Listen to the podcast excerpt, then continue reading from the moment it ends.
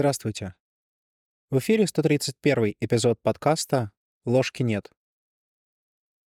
Если открыть книгу Джозефа Кэмпбелла «Тысячеликий герой» и посмотреть на название глав, то можно увидеть, как много страниц уделяется вызову, отказу от вызова, преодолению порога и другим ключевым элементам героического пути, о которых мы поговорим в будущих эпизодах.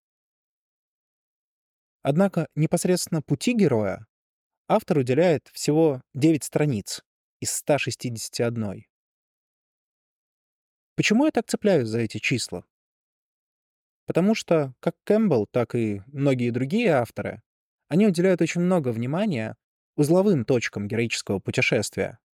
И это понятно, они самые такие интересные, они с мякоткой. Но при этом забывают про основное. Про то, что на самом деле занимает большую часть пути — повседневность. Есть расхожая фраза о том, что легко быть героем один раз, но гораздо сложнее принимать решения и нести ответственность за свою жизнь постоянно, каждый день. И в этом есть своя правда. Жизнь — это не спринт. Это скорее марафон. Да, любое греческое путешествие начинается с вызова и заканчивается возвращением домой. Но 80% времени герой проводит в пути. И поэтому именно о пути очень важно поговорить. Вообще, если вспомнить историю развития психологии, то мне вспоминается один очень похожий этап. Этап, когда возникло гуманистическое направление, связанное с именами Абрахама Маслоу, Карла Роджерса или Джеймса Бьюдженталя. В чем был главный посыл этого направления? А в том, что его апологеты говорили простую и банальную, ну, банальную сейчас, вещь. Хватит изучать психологию невротичного человека. На тот момент действительно были актуальны два направления. Это психоанализ и бихевиоризм. Первый изучал и продолжает изучать проблемы, комплексы, конфликты, но второй отказывается от этого всего в пользу чистой физиологии. И это может привести к мысли, что как будто бы все люди глубоко больны. Ведь даже Карл Юнг говорил, дайте мне здорового человека, и я его вылечу. Хотя, конечно, смысл этой фразы не совсем буквален. На это хочется возразить. Да, проблемы есть. Но все же, у Божа, есть и здоровые люди. Ну или не очень здоровые, но проявляющие свое нездоровье, если так можно выразиться, лишь в определенных ситуациях и не так часто. Их психологию тоже надо изучать. Это, по сути, и привело к гуманистической революции под лозунгом «давайте изучать психологию здорового, а не больного человека». Чему я это? К тому, что в последние годы я вижу немного похожее движение которое пусть и не столь явное, но все же имеет место быть. Его лозунгом можно было бы назвать следующий. Давайте изучать психологию повседневного человека. Да, в жизни есть место критическим жизненным событиям. Да, в жизни есть место болезням и неврозам. Да, в жизни есть страдания. Но жизнь не состоит только из критических событий, болезней и страданий. Конечно, их надо изучать. Но надо изучать их противоположность. И это не только моменты радости, счастья и удовлетворенности, но и повседневность. Да-да, та самая рутина, в которой мы живем, и которую с легкой руки популярных психологов принято ругать.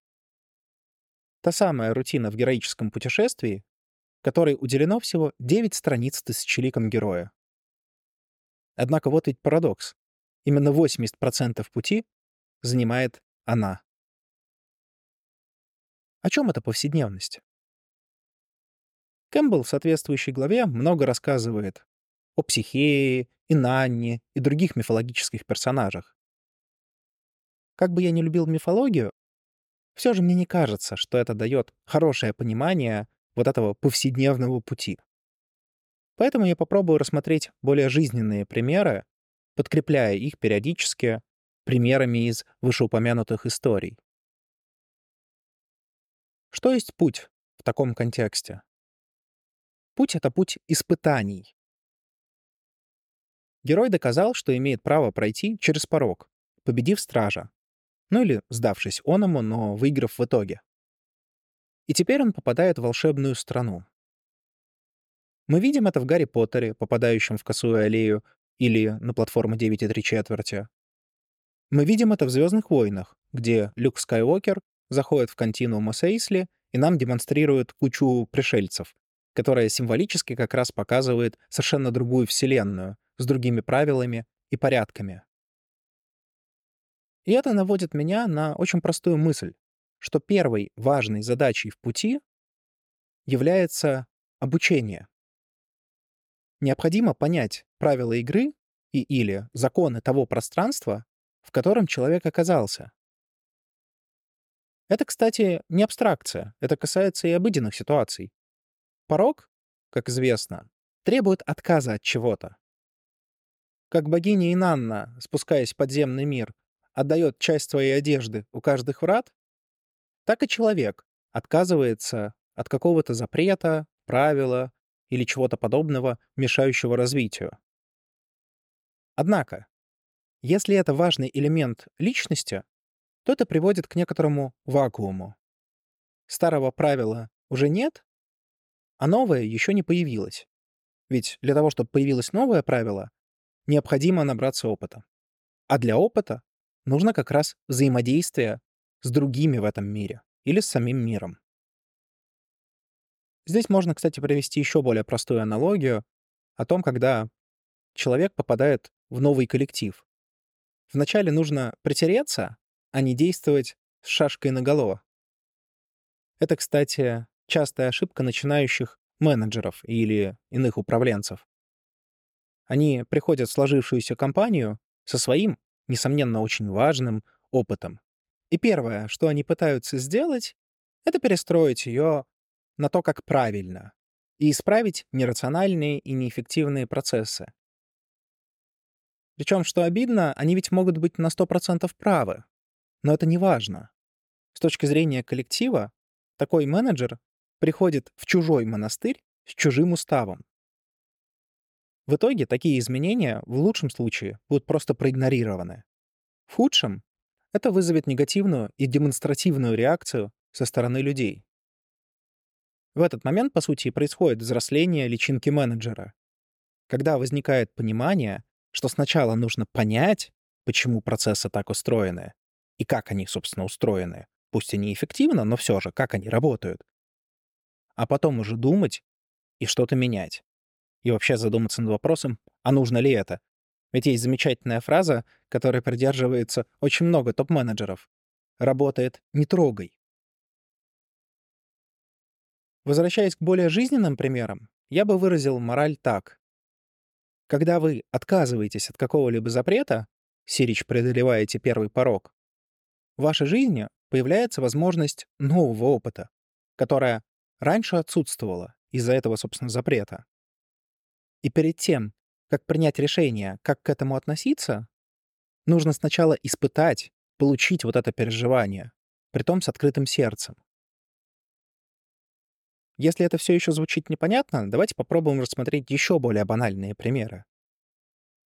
Допустим, человек долгое время работал в не очень хорошей компании или находился в не очень здоровых отношениях.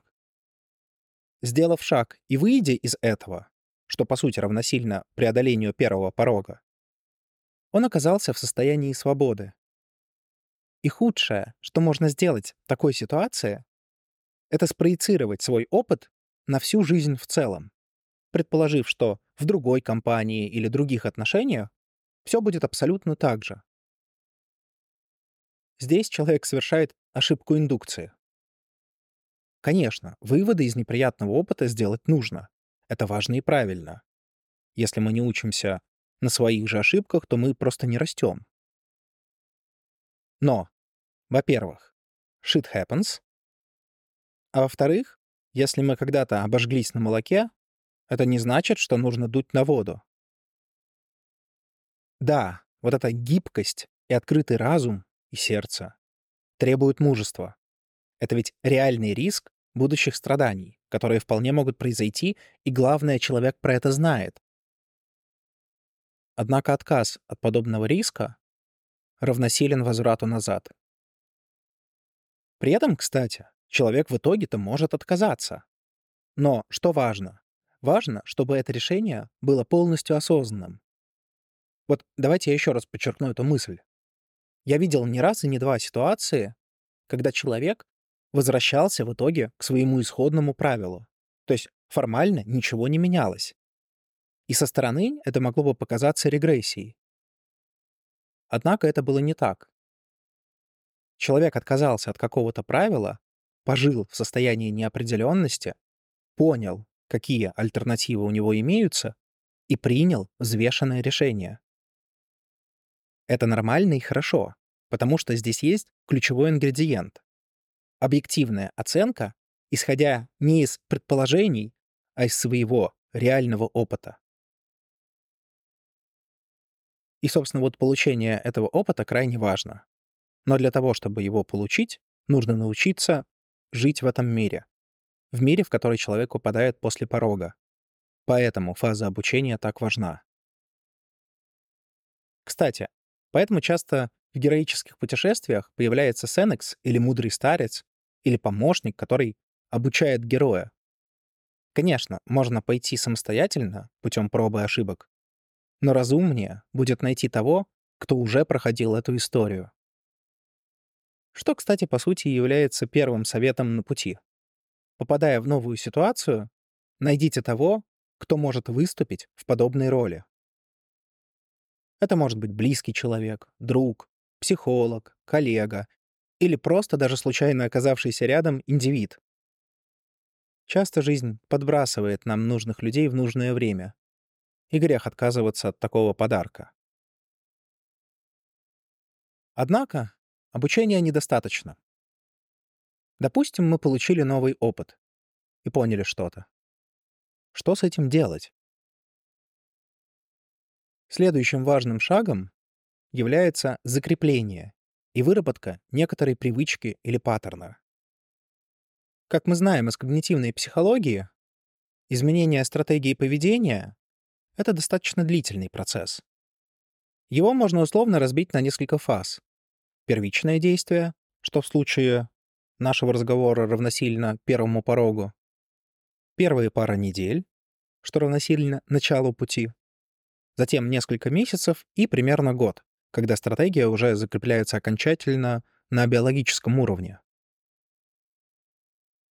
Возвращаясь к метафоре героического пути, получается, что путь, вот этот повседневный путь, займет как раз примерно этот год в таком контексте.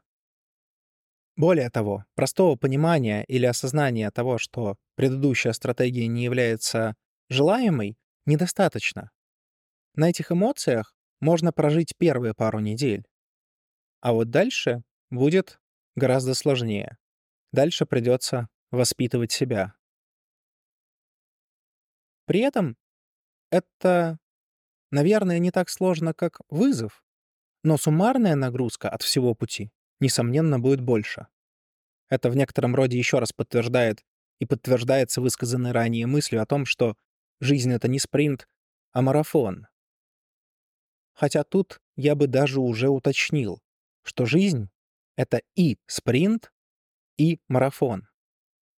И наличие этих двух противоположных позиций в психе крайне полезно. Особенно важно продолжить воспитание себя тогда, когда вот этот первичный запал и импульс пропадают, когда, собственно, и наступает рутина и повседневность. Отсюда, кстати, возникает вот этот крайне важный срок когнитивной психологии в несколько месяцев, когда угасают последние эмоциональные отклики от исходного вызова. Частым элементом в этом уравнении, кстати, является и уход наставника. Формально человек получил все необходимые навыки и знания, и теперь дело за ним самим. Мы это видим, например, в «Звездных войнах», когда во второй половине четвертого эпизода Оби-Ван Кеноби погибает в дуэли с Дартом Вейдером главный герой теряет наставника, но продолжает свое путешествие.